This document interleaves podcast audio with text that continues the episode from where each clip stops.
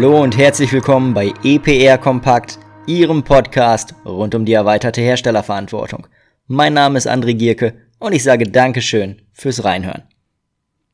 Wir haben ja gesagt, dass EPR Kompakt auch aktuelle Entwicklungen begleitet und genau das wollen wir heute einmal machen.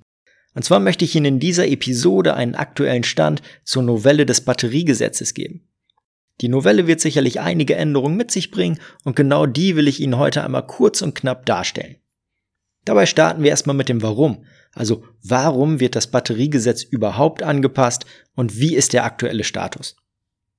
Hauptgrund für die Anpassung ist in erster Linie sicherlich eine veränderte Marktsituation. Das Batteriegesetz sieht als Möglichkeiten für die Erfüllung zahlreicher Verpflichtungen entweder die Teilnahme am gemeinsamen oder die Teilnahme an einem herstellereigenen Rücknahmesystem vor. Da die Stiftung Gemeinsames Rücknahmesystem Batterien, also die Stiftung GRS, seit dem 6.1. diesen Jahres allerdings als HRS, also als herstellereigenes Rücknahmesystem anerkannt wurde, sind mittlerweile nur noch HRS am Markt aktiv. Und da sich genau diese Situation zumindest in naher Zukunft auch nicht ändern wird, ist die geplante Gesetzesanpassung, und so ist es auch dem Gesetzesentwurf zu entnehmen, dieser veränderten Marktsituation geschuldet da in der Zwischenzeit zusätzlich auch auf EU-Ebene Richtlinien angepasst worden sind. Also ganz konkret reden wir da über die Richtlinie über Abfälle und unter anderem auch über die Batterierichtlinie. Nutzt man das Ganze jetzt, um sozusagen zwei Fliegen mit einer Klappe zu schlagen und dementsprechend auch die neuen EU-Anforderungen schon einmal zu berücksichtigen. Wie ist der aktuelle Stand?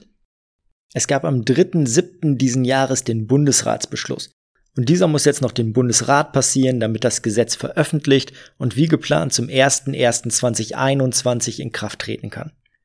Das heißt natürlich aber auch, dass alles das, was ich jetzt gleich vorstellen werde, noch unter Vorbehalt ist.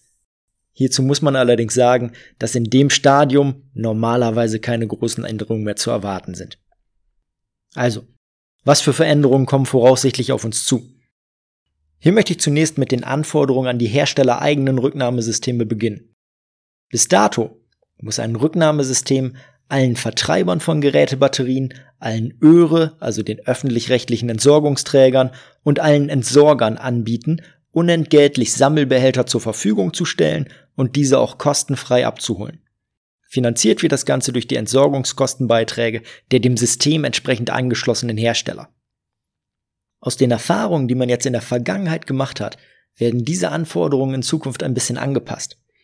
Unter anderem gibt es dabei eine neue Rolle, nämlich die sogenannte freiwillige Rücknahmestelle.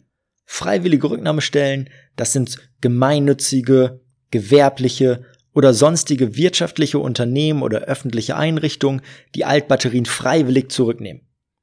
Diese Rücknahmestellen gab es in der Vergangenheit auch schon, aber jetzt werden sie prominent in das Gesetz aufgenommen. Und auch diese Sammelstellen müssen in Zukunft, und das ist dann halt auch neu, ebenfalls und vergleichbar zu den Vertreibern kostenfrei bedient werden. Das Ziel ist da sicherlich, dass das Netz der Rücknahmestellen weiter ausgebaut wird, also noch flächendeckender gestaltet wird und dadurch eben auch mehr Altbatterien erfasst werden. Neben dem werden dann auch die Anforderungen an die Services deutlich konkreter formuliert als bis dato. Und es wird sozusagen ein Worst-Case-Service-Level im Gesetz verankert. Ganz konkret bedeutet das, wenn ein Vertreiber oder eine freiwillige Sammelstelle 90 Kilogramm beziehungsweise ein Entsorger oder ein Öre 180 Kilogramm an Altbatterien erfasst hat und diese zur Abholung anmeldet, dann muss die Abholung innerhalb von 15 Werktagen erfolgen. Und sowohl diese 90 beziehungsweise 180 Kilogramm Schwelle als auch die Abholfrist werden an dieser Stelle neu im Gesetz verankert. Wenn ich jetzt als Rücknahmestelle nur sehr, sehr geringe Mengen erfasse und innerhalb von einem Jahr dieses Mindestvolumen überhaupt nicht erreiche, dann muss mir das Rücknahmesystem trotzdem, und das ist ebenfalls neu, einmal im Jahr eine kostenlose Abholung gewähren. Alternative Vereinbarungen, die das Service-Level für die Rücknahmestelle verbessern, naja, die sind natürlich jederzeit möglich.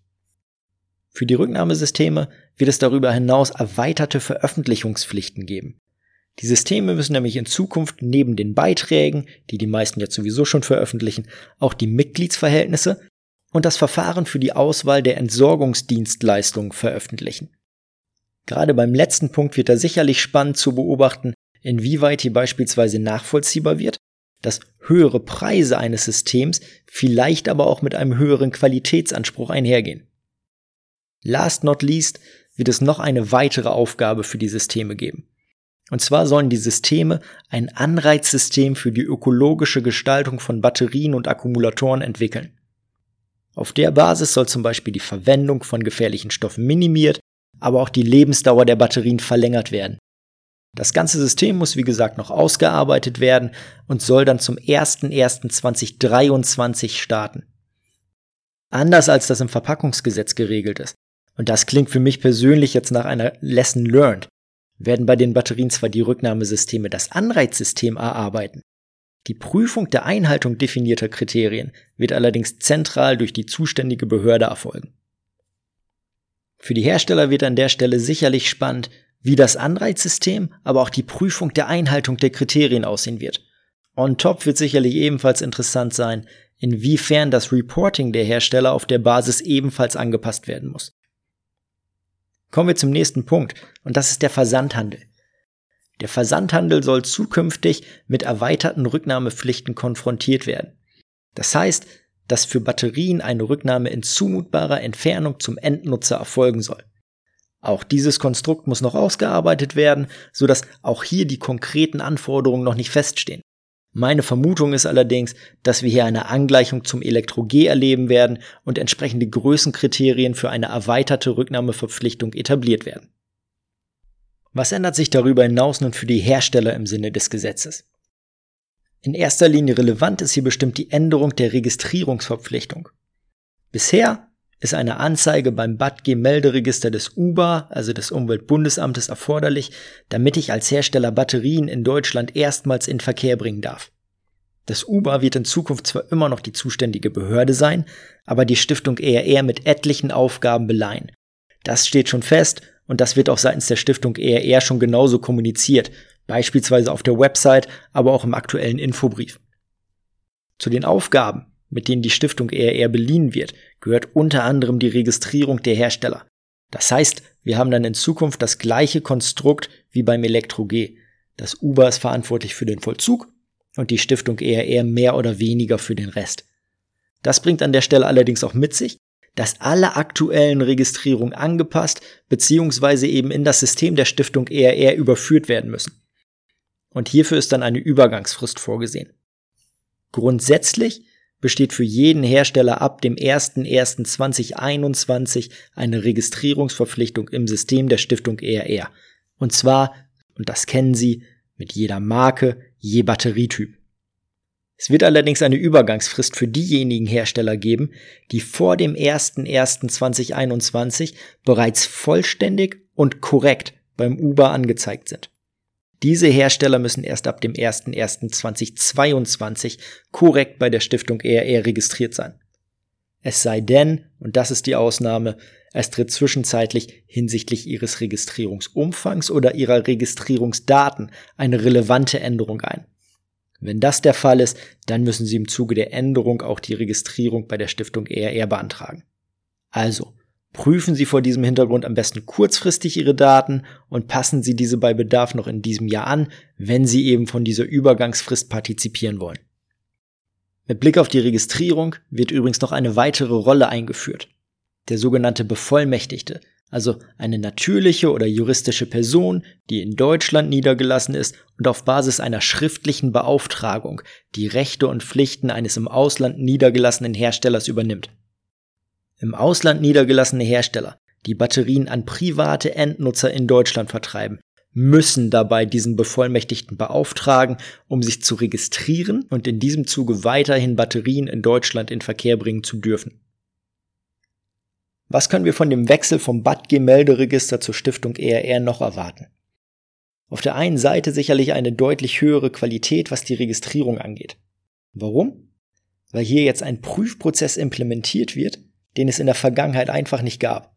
Einträge wie das Batterierücknahmesystem ist die Stiftung ERR oder der Markenname lautet verschiedene Hersteller. Äh, diese wird es in Zukunft sicherlich nicht mehr geben.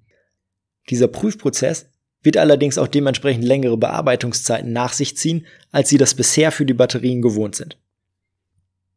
Darüber hinaus und das ist ebenfalls schon amtlich, wird eine Batteriegesetzgebührenverordnung entwickelt, sodass hier für die Registrierung etc. definitiv noch weitere Kosten auf die Hersteller zukommen. So, nun kommen wir noch zu den neuen Anforderungen für Fahrzeug- und Industriebatterien.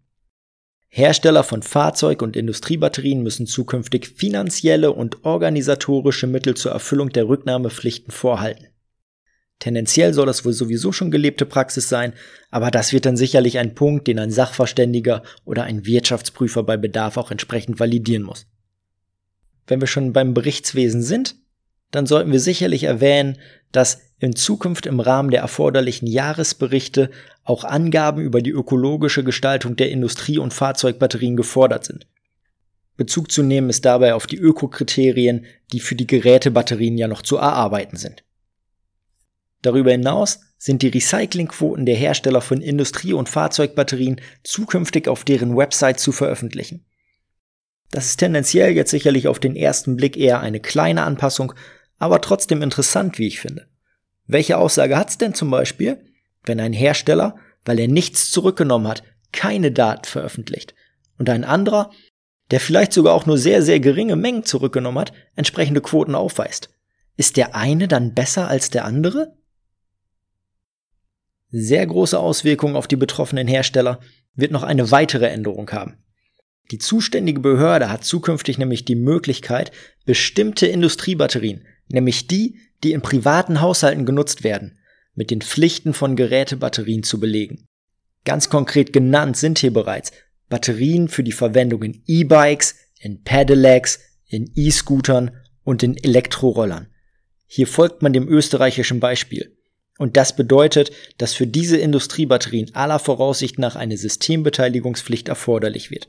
Und damit einhergehend wird sich die Kostenstruktur für die Hersteller sicherlich deutlich verändern. Ebenfalls neu und für alle Hersteller zu erwarten ist die Erweiterung der Informationsverpflichtung. In Zukunft müssen die Hersteller von Batterien und Akkumulatoren die Endnutzer zusätzlich zu den bisherigen Informationen auch über Abfallvermeidungsmaßnahmen, über Möglichkeiten zur Vorbereitung zur Wiederverwendung und über Risiken beim Umgang, insbesondere mit Lithium, informieren. Zumindest in Deutschland können die Hersteller diese Informationsverpflichtungen durch die Rücknahmesysteme erfüllen lassen. Das heißt, der zu erwartende Aufwand ist an der Stelle erstmal nicht so groß. Spannend wird allerdings, wie andere Länder diese Anforderungen umsetzen. Erfolgt die Information nämlich in anderen Ländern nicht über die Rücknahmesysteme, dann bedeutet das im Worst Case, dass eine Anpassung der Gebrauchsanweisung erforderlich wird, so dass hier dann doch ein entsprechender Aufwand auf die Industrie zukommen könnte. Ebenfalls neu, und das ist dann für heute auch der letzte Punkt, ist übrigens, dass die Rücknahmesysteme die Endnutzer gemeinsam und wettbewerbsneutral informieren müssen. Hier wird es also gemeinsame Kampagnen geben, die dann in welcher Form auch immer durch die Hersteller finanziert werden müssen. So, so viel nun erstmal in kompakter Form zu den geplanten Änderungen des Batteriegesetzes. Für heute sage ich erstmal Dankeschön fürs Zuhören. Mein Name ist André Gierke und ich würde mich freuen, wenn ich Sie auch das nächste Mal wieder begrüßen darf, wenn es heißt EPR Kompakt.